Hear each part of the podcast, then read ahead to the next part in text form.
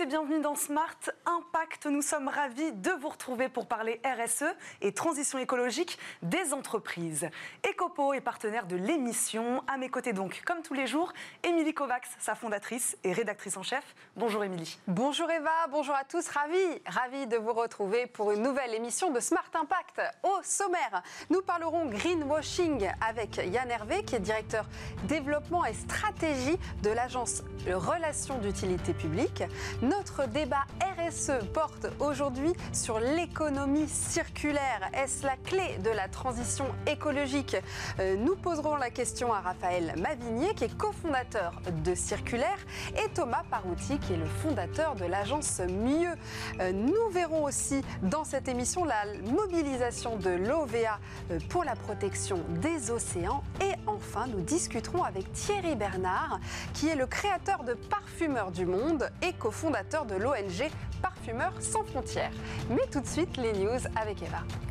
212 défenseurs de l'environnement tués en 2019. C'est le bilan dressé par Global Witness à une période où nous avons particulièrement besoin de protéger la planète contre les industries destructrices et émettrices de CO2.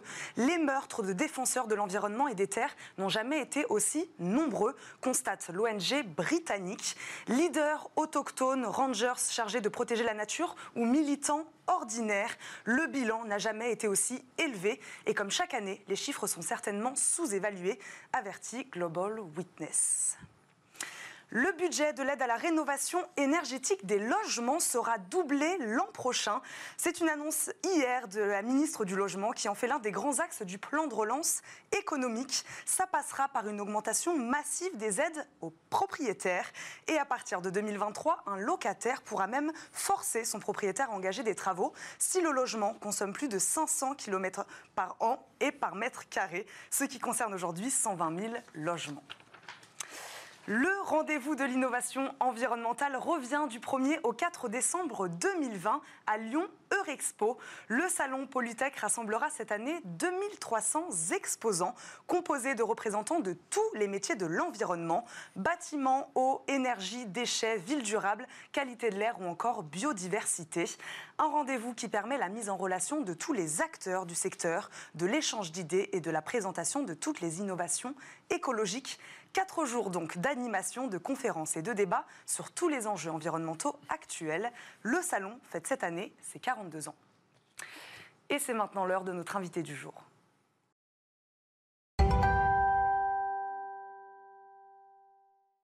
Notre invité du jour est Yann Hervé. Il est directeur développement et stratégie de l'agence Relations d'utilité publique.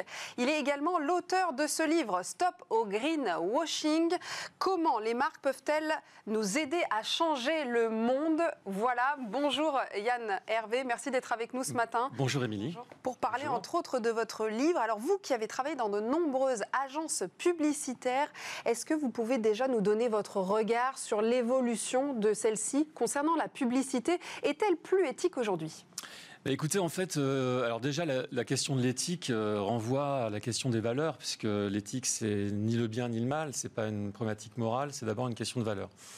Et j'ai envie de vous dire qu'aujourd'hui, euh, il n'y a pas une entreprise, il n'y a pas une marque qui n'a pas créé une plateforme avec des valeurs. Et les valeurs, en général, elles sont toujours positives. Donc je déplacerai un petit peu le problème en parlant plutôt de vérité. Euh, est-ce que globalement, euh, dans nos métiers, dans la façon aussi dont on accompagne les marques, on essaye d'être plus proche de la vérité? Et la vérité, en fait, c'est, euh, elle est définie, en tout cas, elle est guidée parce que le marché et les consommateurs en particulier attendent et les consommateurs attendent énormément des entreprises et des marques. Il faut qu'il y ait une cohérence entre l'activité de l'entreprise et euh, ce sur quoi elle communique. Alors le mot cohérence me plaît beaucoup. Euh, j'aime à dire que souvent, euh, quand on parle de, de, greenwashing, en tout cas de, de, stratégie de développement durable, il faut à la fois de la transparence à la fois de la cohérence, parce qu'on peut être, euh, on va dire, euh, très prometteur dans la façon de, communiquer, mais peut-être qu'au niveau de l'interne des collaborateurs, enfin de la façon d'engager son, son entreprise et ses collaborateurs, il n'y a pas de cohérence justement. Et évidemment la sincérité.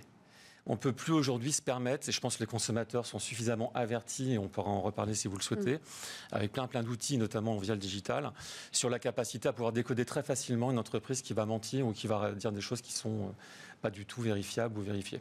Peut-être Yann Hervé, on pourrait redéfinir ensemble ce qu'est le greenwashing. Quelle est votre définition à vous? Oui, alors j'ai pas la prétention d'avoir une définition, on va dire, euh, somme toute originale. Le greenwashing, depuis, euh, depuis que le terme existe, euh, c'est trois choses principalement. C'est la capacité à, en tout cas, c'est le, fait que les marques soient surprometteuses par rapport à la réalité de ce qu'elles font en réalité. donc, pour peu qu'elles aient un ingrédient, on va dire, naturel ou moins impactant en termes de, au niveau environnemental, elles vont peut-être euh, avoir tendance à focuser leur communication sur cet argument-là, sur ce qu'on appelle en publicité l'USP, le plus produit. Donc ça, c'est du greenwashing. Euh, Deuxio, c'est évidemment, et ça on le sait tous, c'est de mettre du verre un peu partout quand on met du verre, des plantes et qu'on crée de la, une fausse, un faux écosystème un peu plus naturel, bah forcément, euh, ça ne dit pas la vérité sur ce qu'on est, sur ce qu'on fait. Et puis surtout, et je pense que ça c'est l'argument numéro un, c'est de mentir aux consommateurs. Mm. C'est de les induire en erreur. Aujourd'hui, c'est l'antithèse de ce que doivent faire les marques, c'est-à-dire faire preuve de pédagogie, expliquer, accompagner, en se disant que oui, on ne peut pas tout réussir, on ne peut pas tout faire bien, mais il vaut mieux en dire moins mais, et, faire mieux les choses, et surtout travailler euh, dans la sincérité, dans la profondeur des engagements qu'on va tenir in fine. Mais elles peuvent plus le faire, mentir, c'est ce que vous disiez, en tout cas c'est de plus en plus difficile pour elles. Oui, alors c'est de plus en plus difficile parce qu'on sait, euh, il y a beaucoup, le digital a une sorte de, c'est une sorte de contre-pouvoir intéressant. Alors le digital, on peut discuter, hein, le bien, le mal. Euh, ça peut être mal si on considère que Airbnb est un, outil de massification du tourisme industriel, enfin de masse. C'est aussi bien parce que ça permet aussi de véhiculer à un plus grand nombre euh, des messages qui sont justement positifs, utiles, etc. Néanmoins, avec les applications comme, je sais pas, Yuka, Moral Score, c'est quoi le produit hein, Hein, avec la marque C'est qui le patron, on est de plus en plus dans une sorte d'instantanéité de, la vérification. Euh, ce qu'on appelle le scoring en marketing. Et c'est vrai qu'aujourd'hui, elles ne peuvent plus mentir et elles doivent surtout maintenant, euh, comment dirais-je, déjà euh, communiquer sur ce qu'elles sont, font et sur ce qu'elles font de bien. Parce qu'il y a aussi cette tendance des marques à ne pas oser sortir du bois, de peur de se faire, on va dire, lyncher par les ONG ou les parties prenantes, les consommateurs également. Et du coup, elles ont tendance aussi à, à pas bien justement se servir de la communication justement pour montrer ce qu'elles font de bien. Mm. Et moi, mon, ma vision, ma thèse, j'ai une vision très keynésienne des choses, avec une, où je pense que les marques doivent porter une offre et amener, euh, enfin flécher les parcours consommateurs pour les aider à mieux consommer.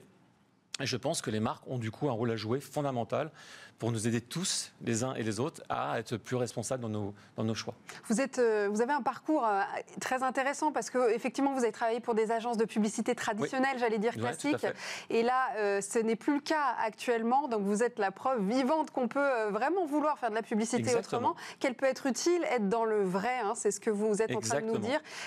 pourquoi ce changement? Qu'est-ce qui a fait tilt, j'allais dire, dans votre vie pour que vous changiez de façon, la votre façon de faire votre métier finalement. Exactement. Alors ce qui est très très intéressant, c'est que en fait quand j'étais étudiant, j'avais fait déjà donc il y a quelques années un mémoire sur la communication, sur l'écologie politique. J'avais comparé euh, l'art oratoire de Brice Lalonde, euh, qui est un réformiste, qui est euh, d'ailleurs, on a voilà, et puis le, tout, enfin enfin tous les, les tenants du parti des Verts de l'époque, qui étaient beaucoup plus fondamentalistes. Mais j'étais pas du tout euh, dans cette idée de dire à un moment donné, dans mon métier, dans l'exercice même de mon métier de publicitaire ou de communicant, euh, il fallait que j'intègre cette dimension. Bah, c'est vrai que l'eau a coulé sous les ponts. Aujourd'hui, je pense qu'on peut plus se cacher derrière son petit doigt. Hein, ce serait, euh, c'est une ineptie de penser qu'on peut faire autrement. En tout cas, qu'on ne peut pas changer les choses et réformer les choses. Et du coup, j'ai eu, et je suis pas le seul, une sorte de premier wake-up call quand Nicolas Hulot a, donné sa, sa démission en en l'été 2018, je crois. Et ça, ça m'a, ça m'a quand même euh, interpellé très profondément. Et puis ensuite, euh, dans le groupe dans lequel j'étais, qui était Dance Wedges, euh, je, je copilotais avec la patronne de, la RSE, bah, RSE du groupe en France. Et ça m'a aussi ouvert les chakras. Je me suis dit, tiens, il y a une vraie distorsion de réalité entre ce qu'on est en train de réfléchir, ce qu'on, ce qu'on veut faire, et le business as usual dans les agences. J'étais aussi patron d'agence et, et d'agence plutôt anglo-saxonne. Et là, il y avait un fossé mais euh, incroyable. Donc une fracture même. Et qu'il fallait essayer de, réduire au maximum. Donc je me suis dit, mettons euh, mes compétences, mon expérience du marketing, du branding, etc., via les grosses agences, etc., au service des annonceurs pour les aider justement à les accompagner, à, transformer leur, leur proposition de valeur et à aller dans le bon sens. Et où en est le secteur Alors aujourd'hui, vous êtes nombreux sur ce marché-là de la communication éthique et responsable? Pas encore assez? Bah, je pense que c'est comme le digital. Moi, j'ai connu la révolution digitale. Je pense que la révolution, on va dire, environnementale, euh, la sustainability, comme on dit en anglais, elle est aussi importante que le digital. Hein, on en est qu'aux prémices. Il hein, faut bien se dire les, choses. Je pense que tous les grands groupes, euh, et notamment euh, Publicis, Avas, parce qu'ils sont aussi cotés et qu'ils ont des tailles importantes, ont complètement embrassé la, problématique, sont en train de changer leur process. Et de, j'aime bien le claim de Publicis, c'est no impact for big impact for big impact. Donc il n'y a pas d'impact s'il n'y a pas de gros impact derrière. Donc il faut vraiment changer les choses. Après, elles sont obligées aussi, hein, sans vouloir. Voilà, elles sont, elles sont obligées parce qu'en effet, elles sont tenues à publier des rapports extra-financiers, etc. Bien évidemment. Mais ce qui est intéressant, c'est de montrer que c'est de voir que globalement, euh, le secteur, enfin, le secteur de la publicité et de la communication est un secteur comme les autres, mm. et tous les secteurs sont impactés. Il n'y a pas de secteur qui peut se dire non, non, moi je, suis, euh, je fais les choses bien, etc. Non, on doit tous repenser notre chaîne de valeur. On doit, si on est communicant, raisonner éco-communication, hein, c'est un mot à la, mode en ce moment, mmh. et revoir euh, la façon dont on travaille, la façon dont on adresse les problématiques et l'éthique. Là, je reviens sur, sur, la mmh. question que vous me posiez, Émilie. Euh, l'éthique, là, a un intérêt parce que du coup, derrière l'éthique, on peut en tout cas se reposer des questions sur le bien fondé de nos actions. Mmh. Est-ce qu'on est, reste, on va dire, est-ce que ça fait sens? Est-ce que ça a de l'impact? Et moi, j'essaye aussi de faire ma part comme l'image du colibri, euh, comme Pierre Rabhi l'a énoncé. Voilà, moi, j'essaye de faire, en tant que communicant, ma part et d'apporter via ce livre, notamment, euh, des clés pour à la fois un public averti, mais aussi le grand public, et notamment mes étudiants qui sont euh, pour la plupart encore assez, assez vierges de ces problématiques. Il y a beaucoup d'informations, mais vous ne vous rendez pas compte à quel point on a quand même besoin d'expliquer encore les choses. Les grandes écoles font leur euh, révolution, un peu la transition écologique. Oui. Business School, il y en a beaucoup Tout à fait. Euh, qui aujourd'hui euh, intègrent la transition écologique dans leur programme. Exactement. Alors ça, ça se fait de, plus en plus et j'en suis ravi parce que je pense qu'une des clés de la, du changement, de la transformation va passer par l'éducation. Ça, c'est clair et net. et que l'enjeu derrière cette transformation, c'est un enjeu culturel. Donc ça, on est bien, on est bien en fait de ça. De plus en plus. Et moi, à mon petit niveau, j'essaye aussi d'apporter ma pierre à, l'édifice et d'aider mes étudiants euh, voilà, à se poser des questions différemment et surtout à, mieux travailler, à mieux exercer leur métier demain, qui est un, métier formidable. On va s'arrêter sur ces mots. Merci beaucoup, Merci beaucoup d'avoir été euh, avec nous. Aujourd'hui, on passe maintenant à l'édito d'Émilie.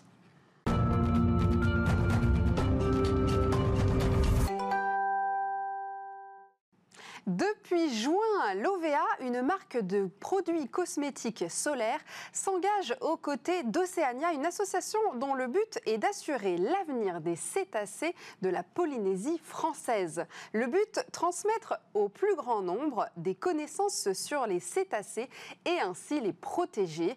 Les déchets, filets et engins de pêche abandonnés en mer impactent beaucoup la biodiversité et la faune marine en créant notamment des phénomène d'empêtrement.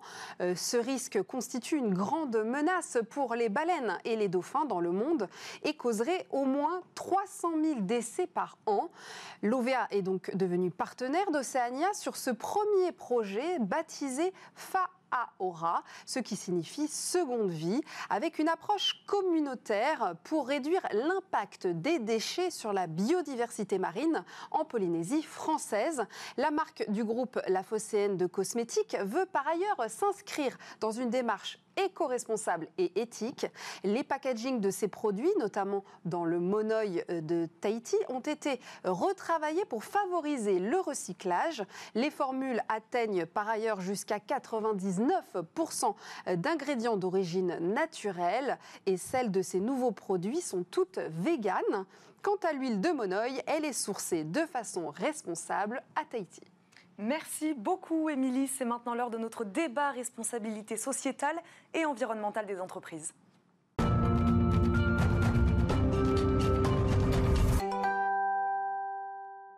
Notre débat RSE aujourd'hui porte sur l'économie circulaire. Est-elle euh, la clé de la transition énergétique euh, et écologique d'ailleurs tout court Pour en parler en plateau, j'accueille tout de suite euh, Raphaël Mavigné qui est cofondateur de Circulaire. Bonjour. Bonjour. Et Thomas Parouti, notre habitué chroniqueur presque. Bonjour mesdames. Fondateur de l'agence Mieux. Bienvenue à tous les deux. Merci beaucoup d'être avec nous en plateau.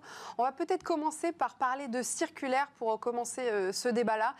Pouvez-vous nous présenter ce, projet, j'allais dire, hein, à la base hein C'est parti d'un voyage? C'est parti effectivement d'un voyage. Ça remonte à il y a un peu plus de six ans maintenant. À l'époque, on était avec euh, mon associé actuel, Jules, au Mexique. On travaillait tous les deux pour euh, Airbus. Et euh, grosse quête de sens. Donc on a décidé de quitter notre emploi et de partir faire un tour du monde, le premier tour du monde de l'économie circulaire.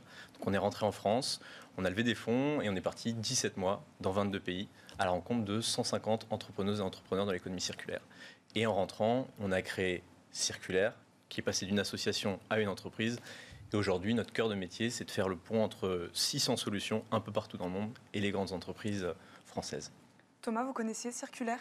Bien sûr, super euh, start-up, euh, vrai euh, impact. Enfin, ils apportent plein de solutions, ils mettent en relation les grands groupes, les start-up ou des projets qui ne sont pas connus parce qu'ils sont à l'autre bout du monde. Euh, et l'économie circulaire est un enjeu extrêmement important pour les grandes entreprises, pour toutes les entreprises. Je rappelle juste que les déchets en France, c'est 8% sont générés par les foyers français, 92% par les entreprises, et là-dedans, il y a 70 points pour le BTP. Donc le problème des déchets, il est vraiment dans les entreprises. Et donc, du coup, euh, ben, tous ces déchets peuvent se transformer en nouvelles matières premières, matières premières secondaires. Et donc, euh, c'est essentiel d'avoir euh, des acteurs comme Circulaire pour accélérer cette transition et accélérer l'économie circulaire.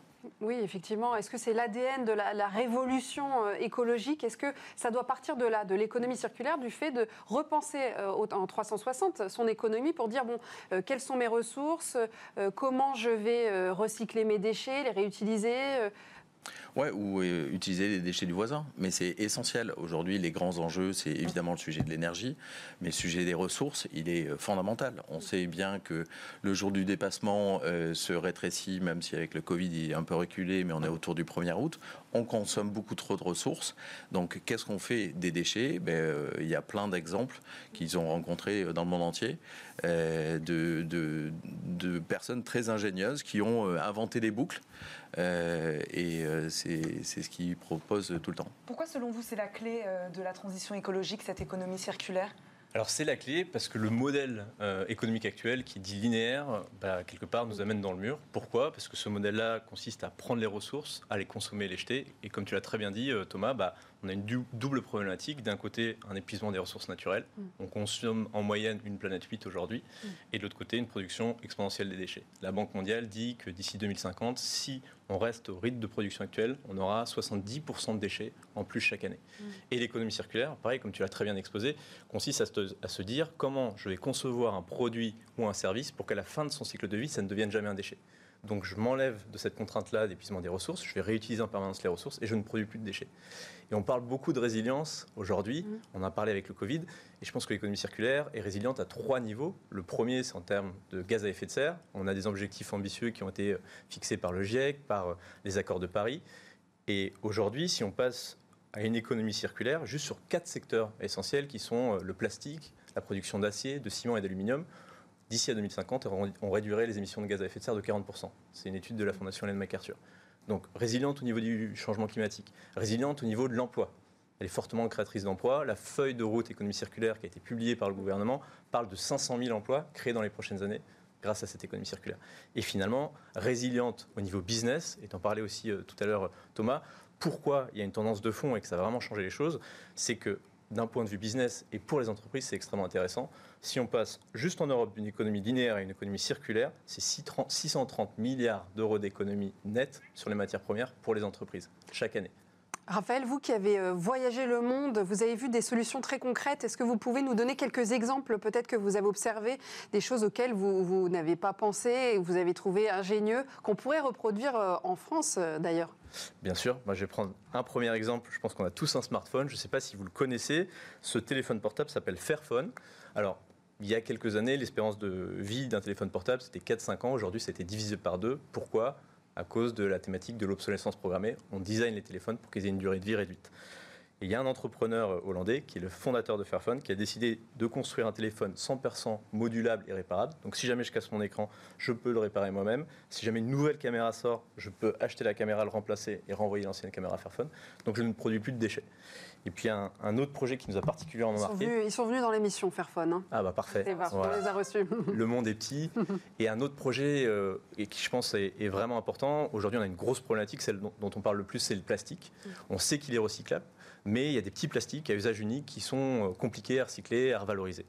Et il y a une entreprise euh, en Indonésie qui s'appelle EvoWare qui a créé des plastiques, des bioplastiques à partir d'algues qui vont pouvoir se ramener, enfin se biodégrader dans l'environnement en, ram- en ramenant des nutriments nutritifs si jamais ça part euh, dans les océans.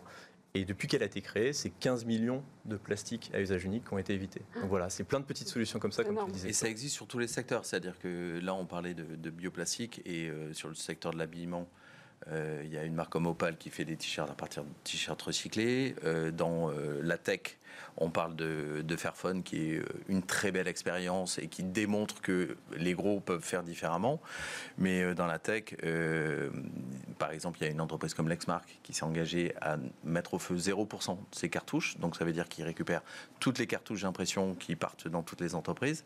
Enfin, il y a une entreprise qui s'appelle YesYes qui par- permet aux gens de recycler leur téléphone. En France, on a 22 millions de, de téléphones achetés par an et il y en a 17 millions qui restent dans les tiroirs. Vous savez, quand vous allez à côté de votre porte d'entrée, vous avez souvent un tiroir avec des, vieux téléphones qui traînent et ces 17 millions, on n'en fait rien. Alors qu'en fait, ils ont encore de la valeur, il y a de la matière. On sait qu'il y a un petit peu d'or. Alors, c'est difficile à trouver, mais on, peut récupérer plein de matière euh, à partir de ces téléphones. Voilà, donc la tech se pose la question, la grande conso se pose la question parce qu'il y le sujet du plastique à usage unique, le BTP se pose la question. Euh, il y a l'hippodrome de Longchamp qui a été reconstruit à partir de gravats, euh, enfin de- de- d'anciens éléments du- de l'hippodrome. Euh, Bouygues a récupéré 10 000 mètres carrés de parquet il n'y a pas très longtemps pour un grand chantier dans le nord. Et donc ils évitent de couper 200 arbres de 135 ans. Et donc euh, voilà, l'économie circulaire, elle est partout. Et ce qui est intéressant pour les entreprises, c'est que c'est une économie.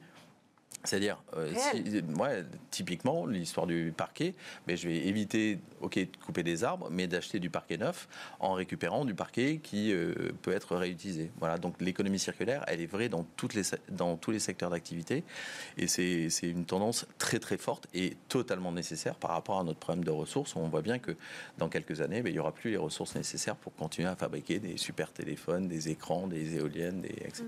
Mais par quoi doivent-elles commencer les entreprises pour justement euh, intégrer l'économie circulaire dans leur activité C'est quoi la base, le début, le commencement pour elles Si vous deviez donner un conseil? C'est une très bonne question. On s'est pas mal euh, rapproché d'entreprises qui ont réussi leur transition, en tout cas qui sont assez en avance sur ces sujets-là, notamment euh, Interface, qui est le leader des dalles de moquette éco-conçues, qui a fait 450 millions d'euros d'économies grâce à l'économie circulaire, Patagonia, qui est un expert dans le textile sur le sujet. Et à chaque fois, on se rend compte qu'il y a trois étapes clés. Étape numéro, numéro un, c'est de convaincre de la pertinence du business model, à la fois les comités exécutifs, mais aussi les collaborateurs qui sont sur le terrain et qui font bouger les choses. Étape 2, on ne va pas transformer un grand groupe du jour au lendemain. Par contre, on peut identifier une problématique précise sur laquelle on peut apporter des solutions. d'action. Exactement. Et mettre en place une solution opérationnelle assez rapidement pour montrer que ça marche, qu'il y a un impact environnemental et une rentabilité économique pour que ce soit périn dans le long terme. Et la troisième étape, et Thomas t'en parlera bien mieux que moi, c'est comment je communique en interne dessus pour sensibiliser d'autres personnes, convaincre d'autres personnes et lancer d'autres projets et rentrer dans cette boucle vertueuse. Et le sujet de la communication va être extrêmement important. Et du coup, euh, Thomas, je te laisse un peu en parler. Quelques secondes pour Ouais. réagir, Thomas. C'est clair que le, entre guillemets, le storytelling de l'économie circulaire est extrêmement important. Si on dit à un enfant, ta trottinette a été fabriquée avec un bout parce qu'il s'avère que Airbus et Suez ont créé une, joint venture pour démonter les avions. Si on dit à un enfant, ta trottinette a été fabriquée avec un bout d'avion, il va sauter deux fois plus loin. Et il y a plein de belles histoires comme ça dans l'économie circulaire. Et c'est vrai que le sujet de la communication dans l'économie circulaire est important parce que ça fait prendre, parce que c'est en fait assez simple. hein. On fait des bouteilles en plastique avec des bouteilles en plastique, etc. Enfin, ou on fait des polaires, des trucs comme ça. Donc c'est simple et c'est souvent des belles histoires parce que c'est juste une intelligence de la boucle qui euh, vient de la nature, la biodiversité, des forêts. Enfin, on n'a rien inventé, mais c'est toujours des belles histoires. Merci beaucoup à tous les deux d'avoir débattu l'économie circulaire aujourd'hui. On a vu que c'était hein, une des clés, en tout cas, de la transition euh, écologique. Merci beaucoup. On passe à la bonne idée du jour.